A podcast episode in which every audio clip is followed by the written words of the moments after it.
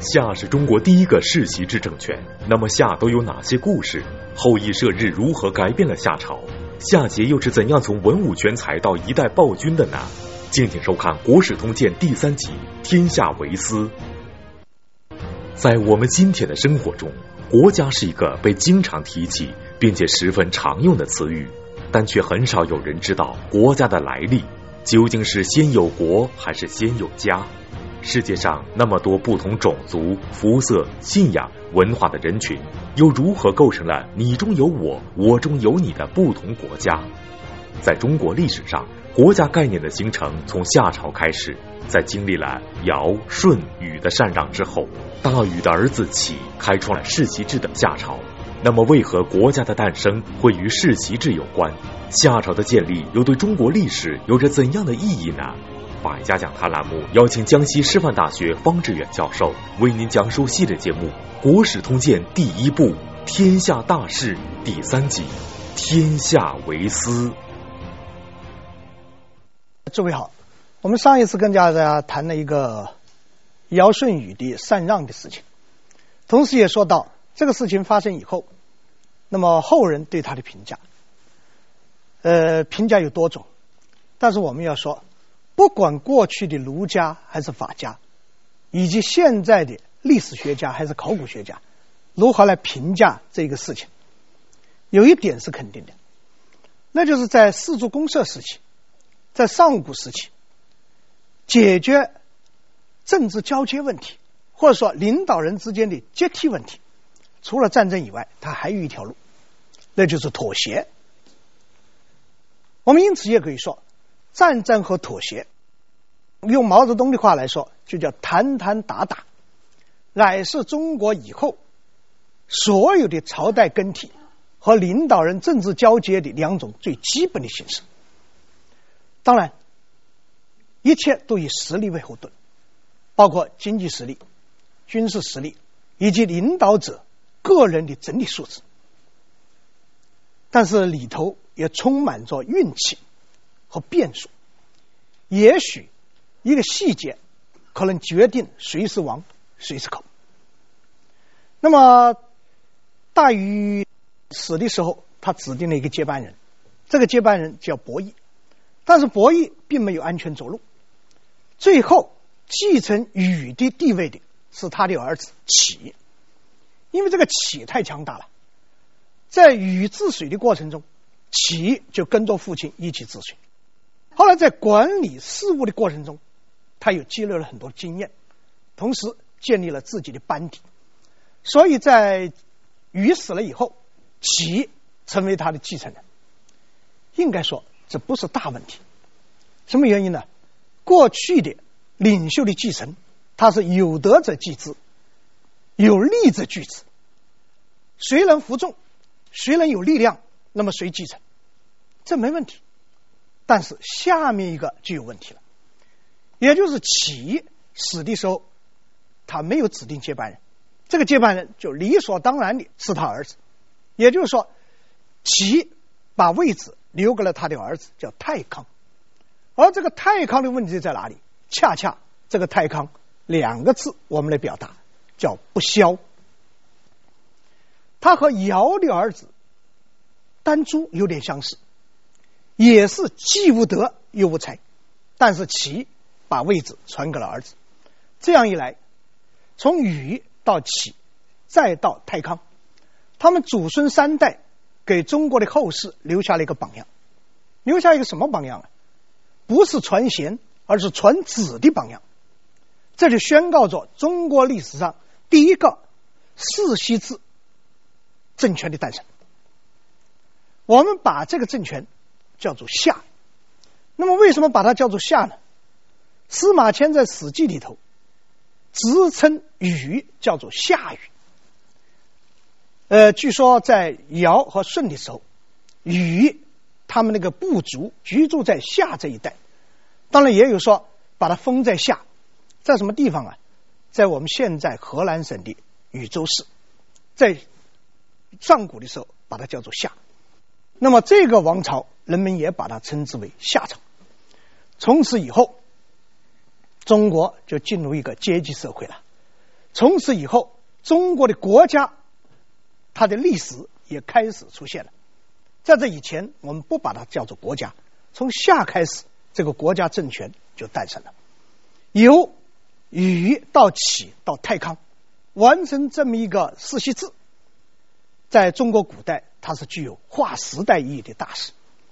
那么这一块地方，他们居住的山西的南部，以及河南的中部和北部，从此人们把它叫做华夏。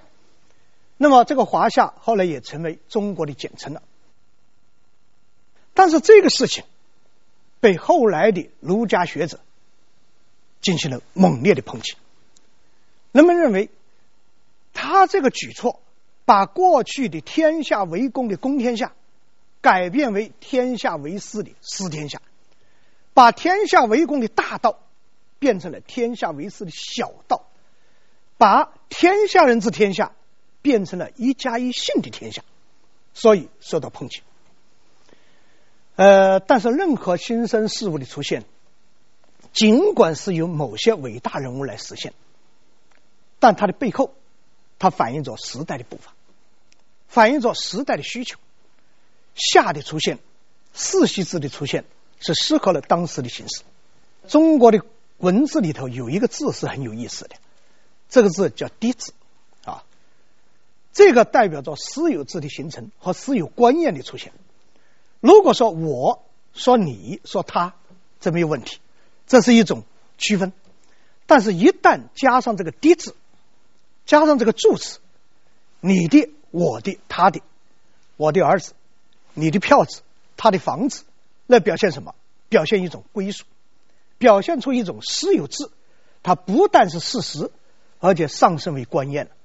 那么，夏的出现，王位世袭的出现，正是这个。事情的反应，应该说中国古人智慧是很伟大的哈。你看，我们把这个国叫做国家，为什么叫国家？它既反映了家和国的关系，又反映了它分别要承担的责任。那么，由无数的由私有制为基础的家族、部族而形成了一个国，它姓什么？毫无疑问，它是姓私嘛。毫无疑问，它是私有制嘛，但是它又表现了另外一种含义。尽管这个国家和国和家一样，它属于私，但是一旦成为国，它则以一种公的身份，以一种大公的姿态来调整家庭之间、部族之间、地域之间的小事。任何国家。任何体制，包括部落酋长制，包括君主制，包括立宪制，包括共和制，所有的国家，它都必须用大公的态势来协调各种各样的小事，这就是国家的职能。如果不这样，这个国就不国了。国家的功能，国家的职能，它就没有体现出来。在夏朝建立以后。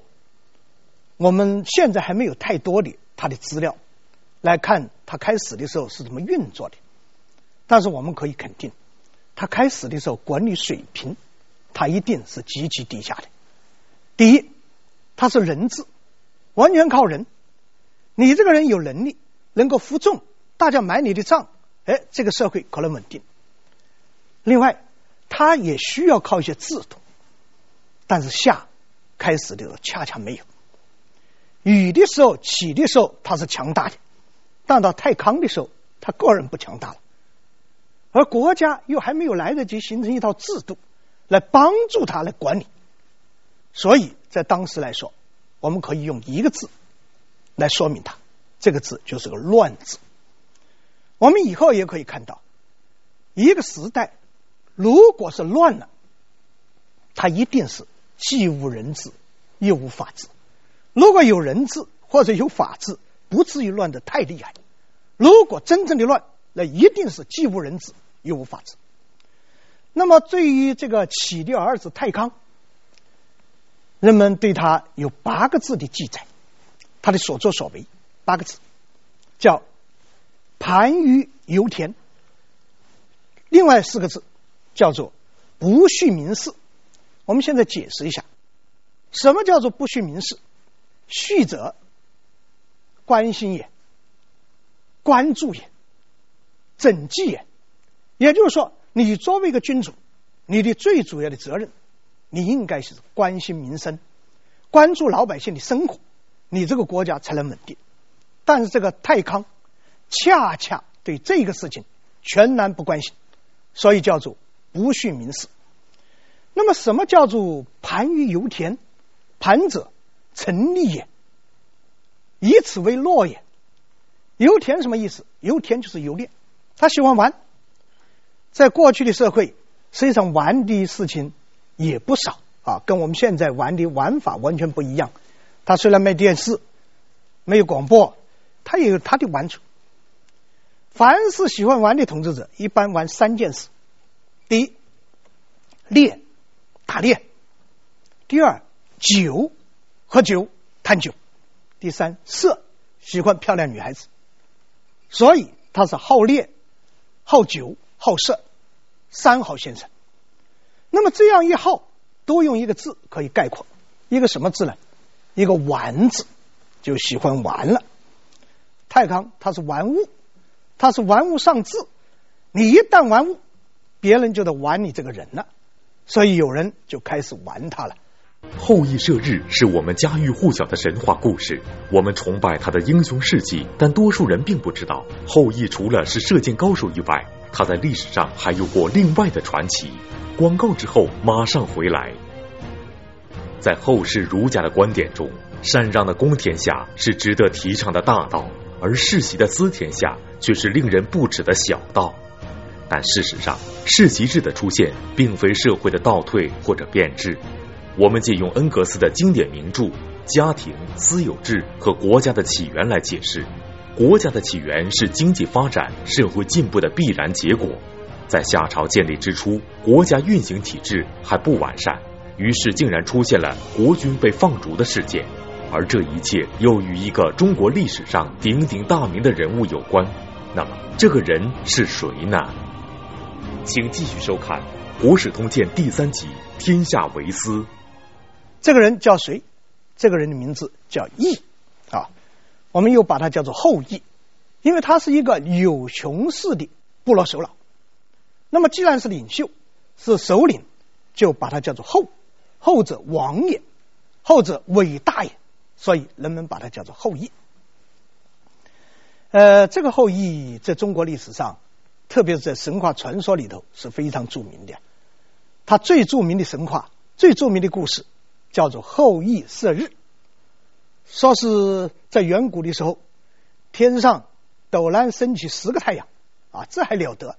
夏天的时候一个太阳我们都受不了，冬天的时候我们也要一个太阳，也争取要两个太阳，到第三个太阳也受不了。天上出十个太阳，那还得了？所以民不聊生，所以。当时的国君是尧的时代，就非常担忧，怎么办？我们治水有大禹在做，那么这个旱灾出十个太阳怎么办？有人挺身而出了，这个人就是后羿，他的最大本事是善射啊，神箭手，一天到晚背着一个强弓，箭壶里面插着箭，那一天他插出十支箭，挺身而出，要把这些太阳一个一个射下来。结果一瞬间，九个太阳被射落了。但是，一想没太阳也不行了，留下一个，这个太阳就叫金乌啊。我们现在的太阳，幸亏它留下来了。实际上，这个传说体现了这个后羿和禹几乎是同等的地位。我们为什么这么说呢？禹他是治水，但是大禹治水走的是群众路线，他要实地考察。要制定方案，要去疏通水道，要去调集人力、物力和财力，才把水治好。而这个后羿，他走的是个人英雄主义路线，所以我们把这种神话叫做英雄神话传说啊。他一个人不要任何帮手，弯弓搭箭，一瞬间问题就搞定了。当然，这都是神话，历史书上是不记载这种神话的。但是有一件事，历史书上是记载的，就是他乘坐太康，游猎的时候，乘坐太康在外面游玩的时候，领兵据守洛水。据守洛水什么意思？把太康的回京的路线把它切断了。你既然要玩，你到外面玩去吧。这个国家你别管了，让我来管。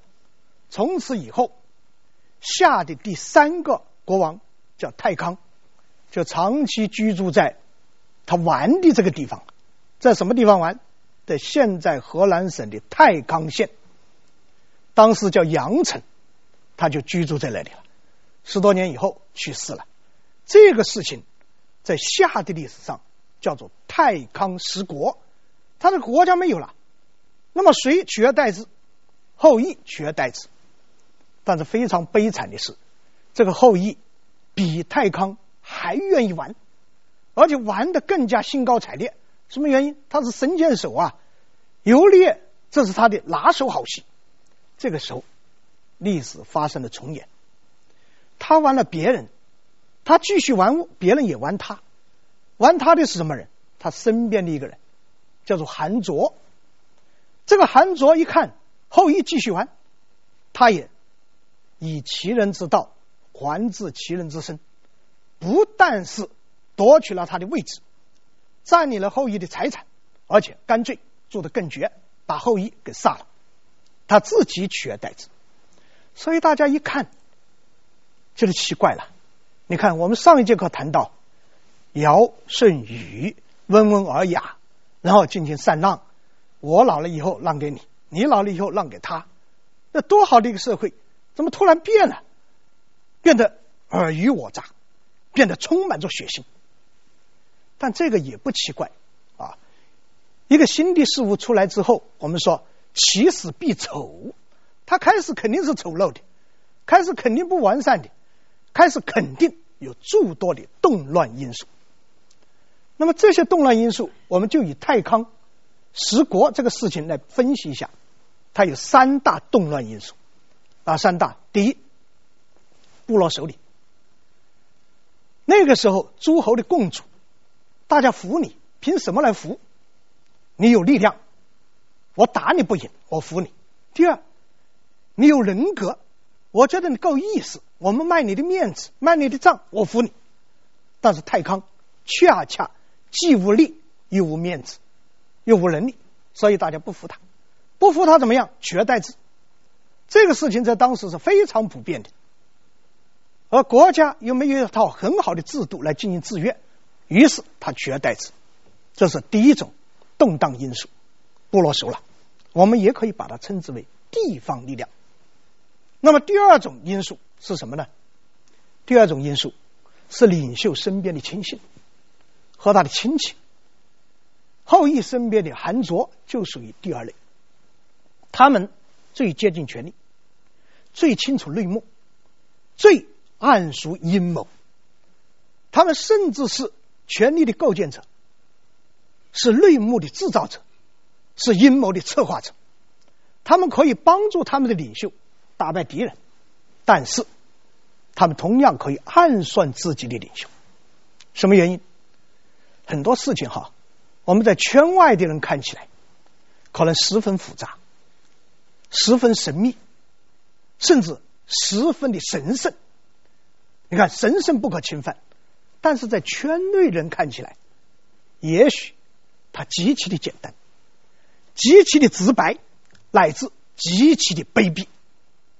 那么他用卑鄙的手段来制裁和施加于他卑鄙的主人，这个也许他就认为不卑鄙了。因此，这个韩卓他属于第二种动荡。那么第三种动荡因素什么呢？领袖本人啊，就是太康本人，他该做的事不做，他不该做的事他做了，所以我们说他属于愚蠢的领导者。什么属于愚蠢的领导者？不是一般的，就是该明白的你不明白，而不明白的你想明白，该做的事你不做，而不该做的事你做了。如果我们把这三大要素啊，领袖本身、地方势力。领袖身边的亲信，然后再加上底层民众的反抗，还加上周边少数民族与各种原因而发动的战争，这几乎可以囊括中国历史上所有的动荡、所有的改朝换代的所有因素。五大因素：领袖、亲信、地方、民众，还有周边的民族。这几乎可以囊括所有的动荡都在里头。我们以后谈，无非是这五种里头的其中一种。那么这边是太康已经失国了，那边夏的后裔。禹的后裔，启的儿子孙子们，他们还不断的希望复国，这个又是一种世袭制的观念根深蒂固了。他们不想的想不断的想恢复，而有些部落首脑也觉得与其后裔，与其韩卓还不如扶立一个大禹的子孙，可能还更稳定一些。所以太康的一个弟弟。人们把他的名字叫仲康啊，仲康的一个孙子，就在各种力量的支持下，他复国了。他回到了京城，打败了韩卓，并且杀死了韩卓，重新恢复了夏的统治。所以人们把这个事情叫做少康复国。太康是失国，少康他恢复了，叫做少康的复国。夏朝最为我们后世所熟知的是，因为他出了一个暴君夏桀。史书记载，夏桀文武双全，才能出众。那么他为何做了亡国之君呢？欢迎收看《国史通鉴之天下为私》。夏朝距今已经有四千多年了。由于年代久远，史料稀少，夏朝的历史我们知道的还太少，还有待于考古学家和历史学家们进行深度挖掘和研究。但提起夏朝，我们却并不陌生，因为在史书中有一个叫夏桀的名字经常出现，并且与商纣一起成为古代暴君和亡国之君的代名词。那么夏桀是怎么一回事？夏朝的灭亡与他有什么样的关系呢？请继续收看《国史通鉴》第三集《天下为私》。那么少康复国以后，夏进入一种平稳的发展阶段。比较平稳了，但是就像我们通常说的那样，好日子过起来特别快啊。那个大家一天三顿饭，然后日出而起，日落而息，一天一天过日子，天下太平了，那么就没有什么太多的故事嘛。因此人们也没有记下来有哪些故事，反倒是一旦出现问题，这个记载就多了。那么由少康通过八传。传到了另外一位国王，那叫孔甲，孔夫子的孔，甲乙丙丁的甲。传到这一位的时候，又是一个喜欢玩的了，但是他的玩法和太康的玩法不一样。怎么不一样？太康喜欢到外面去玩，喜欢游猎，而这个孔甲他喜欢在里头玩。他是个闷葫芦，玩什么？他信鬼神，他信长生不老术。天天修炼这个，一旦天下太平，一旦没有战争，一旦物质财富丰富了，哎，恰恰这种就容易实行。这样一来呀，人们又觉得你怎么搞的？你又不关心民生了，又关不关心国家大事了，社会也就开始出现问题。所以这样一来呀，这个孔甲开始，夏又进入到一种混乱的过程。这个混乱过程传了几代，传到吕轨的手上。这吕轨是谁？就是我们现在大家所知道的夏桀，夏朝的最后一个国王。这个人很有本事的，据史料记载，孔武有力，打仗很厉害，打架很厉害，而且还有一点治理国家的本事。于是他想重振夏朝的雄风，怎么办？凡是有诸侯不服的，凡是有部落不听话的，一个字打。于是他进行了很多的战争。这个战争呢，可以说它可以污泥浊水的一种洗地剂，可以消除叛乱、消除混乱。但是战争也有个问题，问题在哪里啊？当民心正在丧失的时候，当社会制度正在发生问题的时候。如果一连串的胜利，容易使胜利者充分头脑。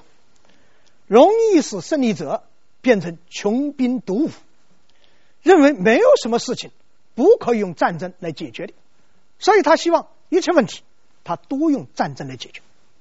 这个问题他就严重了，战争越推进，人民就越痛苦；战争越推进，最高统治者他就越自我感觉十分的良好，所以战争就没有停息了。但在这个时候啊，社会问题的出现，我们刚才说五大因素，其中有一个因素又来了，哪个因素？地方的问题又出来了。也可以说，部族的问题又出来了，出来了什么呢？在夏的活动的中心区的东南边，有一个民族或者说有一个部族正在兴起。这个部族，人们给他一个名字，叫做商。这个商，实际上它的发展很早就开始了，在太康十国的时候，他们就已经有了很好的发展势头。而到了商汤的时候，他们一个一个领袖叫汤啊，人们就把他叫做商汤，就跟我们把这个桀叫做夏桀一样，叫商汤。在商汤的统领之下，哎，这个商发展的特别之快，这个前进的步伐之迅猛，让夏桀感到担心。感到担心怎么办？有人出主意了，很好办，两种办法。第一。采取原来的办法，立即把它消灭。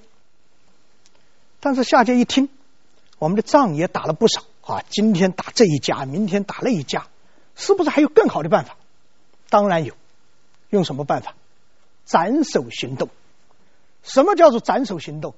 把他们的领袖弄掉，这个部族是不是他就会减缓发展的步伐？哎，夏桀一听，哎，觉得这个也不错啊，所以解决。地方的问题，实际上又有两种办法，哪两种办法？第一，直接把它灭了，这是一种办法；但是也有另外一种办法，什么办法？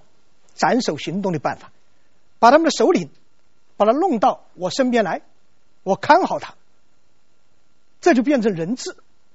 这个人质，你的领袖在我这里，你这个部族就不好轻易捣蛋了。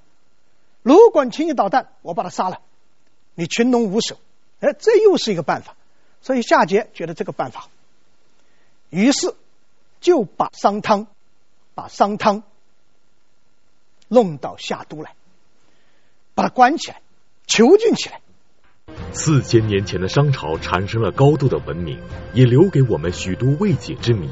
甲骨文是如何被发现的？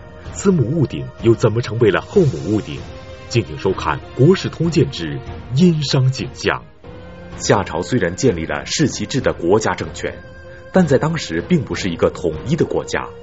中华大地上仍存在着大大小小许多部族，他们也在不断的繁衍生息。而国家的命运、部族的命运，犹如逆水行舟，不进则退。当夏桀恃才傲物、荒淫无度时，另一个部族商正在迅速崛起，他的领导人汤也因为历史功绩巨大。而与尧舜禹齐名，并称尧舜禹汤。那么商的兴起有什么样的故事？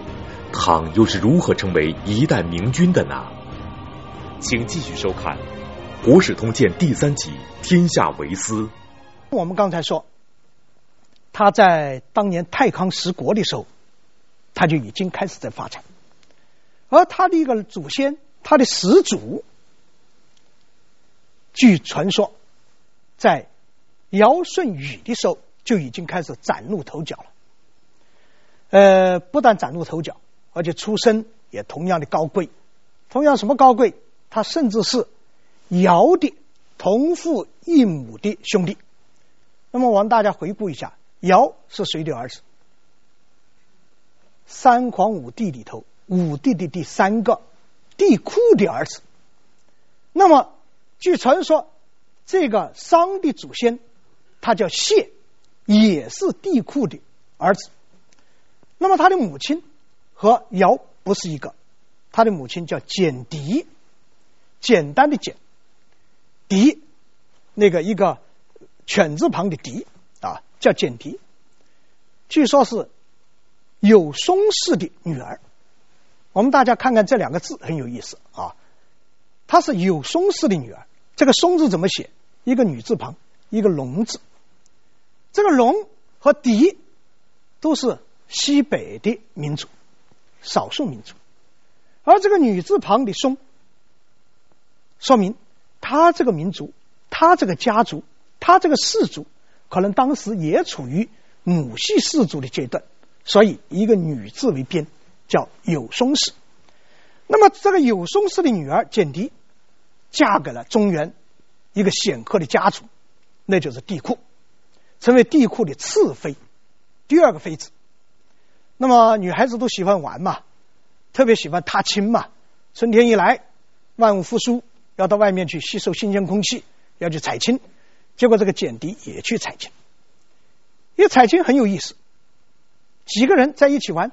突然看到一只鸟飞过来，这只鸟是黑色的，不但飞过来，还下了一个蛋。于是这个简狄把这个蛋吞食了，觉得很有意思，很好玩，把它吃了。一吃心一动，后来发现糟糕，怀孕了。有这样怀孕的啊，所以对很多考古学家历史学家都说，实际上这是商民族的一种。图腾崇拜，他崇拜什么？崇拜燕子，他是燕子图腾，燕子都是黑色的嘛，白肚皮、黑背，整个羽毛它上面都是黑色的，所以古人把这个黑色的鸟燕子叫做玄鸟。那么玄鸟下的蛋就叫玄鸟蛋。这个简狄吞噬了这个玄鸟蛋，于是怀孕，于是生下了蟹，后来变成。商的始祖了，那么大家又要问：有这样的事吗？千万不要怀疑，千万不要怀疑古人的信仰的虔诚。我们完全不排除，在简狄怀孕的前后那段时间，确实有这么一个故事的发生。这也是一种巧合，所谓的无巧不成书。当然，我们绝对不相信你没有其他任何故事。就光吞一个蛋就可以怀孕，这个事情我们觉得那那是怎么说也说不通。至少我们现在的科学技术解决不了这个问题。但是我们可以考虑，她是不是怀孕的前后真有这么一个事情？古人他是用我们的话来说是迷信的，用他们的话来说是有信仰的。所以我现在越来越少说迷信，什么原因？很多迷信实际上都是一种信仰。而我们现代的科学对很多问题实际上是解释不了的。那么这样一来，我觉得我们就有很多事情不必和古人去较真，而恰恰相反，我们要一种用陈寅恪先生的话，是用了解之同情、理解之同情，站在他们的立场上，站在几千年的人类的立场上来理解他这个故事。那么这个谢出生以后。发展特别良好，而且在尧的时候，在舜的时候，甚至帮助过大禹在治水，而且参与了很多管理工作。他是一个有德之人。这样一来呀，舜也就让他到一块地方去建立他的统治。这个地方就叫商，就在我们现在河南省的商丘附近。就在那一带，在商丘。当然，我们也可以认为，这个谢这个部族，他就居住在商这一块，所以后来也是以国为姓，就叫商了。当然，很少有人把这个谢叫做商谢啊，因为离得还比较遥远。那么到了这个谢的第十四代，就到了汤了。那么到了汤，汤在在他的领导之下。这个商就发展的非常迅猛了，而且这里头还有个故事，一个什么故事啊？挖掘人才的故事。当时有一个呃商，为了发展自己的势力啊，发展自己这个民族，这个势头很好，结果有人想帮他的忙，哎，一时又没有办法见他，于是假扮成厨子。最后见了他，进行一系列的策划。呃，这个人后来是非常有名的人，叫做伊允，变成汤发展商朝的一个非常著名的帮手。呃，这个故事也有神奇色彩。这个伊允，他出身寒微，但是胸怀大志。那年头的青年跟我们现在不一样啊，那年代的青年胸怀大志，他就直接表述出来，直接要见国君。他开始想在夏服，但是一看夏无药可治，所以他就听说，后来听说有一个汤在商这个地方。哎，这个民族发展的很好，他就来一观看，发现这个民族确实是不错，于是他就想建汤了。没办法建，你凭什么建？于是他想了一个主意，想了个什么主意了？哎，他到一个贵族家里做奴隶，但是不是一般的奴隶，他做什么奴隶？他做一个厨艺高超的厨子。做一个厨师，他为什么到这里做厨师？很有讲究，怎么个讲究法？这个贵族家里有一个女儿，嫁给了汤，他希望通过自己的厨艺得到这个贵族家里面的认可，然后这个汤的妃子总是要回娘家的嘛，一回娘家一一吃到他做的菜，那太了不起了，于是。就把他家里如何如何请了一个好的厨师，告诉汤，汤一听，还有这么好的菜吗？我们前段时间不是有一个著名的电视片，叫做《舌尖上的中国》啊，那个人都是想吃的嘛，千事万事吃是大事。我们孔子也说过，食色性也，美食在前，美色之前在前，那谁都要动心的呀。于是这个汤。就被伊允的美食动了心了，特别是一交谈之下不得了，觉得这个人那太了不起了，对天下大事了如指掌，而且对国家的治理、对社会的管理，他胸有成竹，于是把他叫做相。于是，在他的帮助之下，商一天一天发展，但是发展就像我们刚才说的那样，夏桀不满意了。夏桀不高兴了，不高兴怎么办？把汤弄到都城，弄到都城，直接囚禁起来。那么大家要问，这个汤怎么这么愚蠢呢？明明知道没好事的，你怎么到那里去？而且我们也知道，后来这个夏桀就是被商汤消灭的。那么这个汤又如何出狱的？那么我们下次再说。谢谢。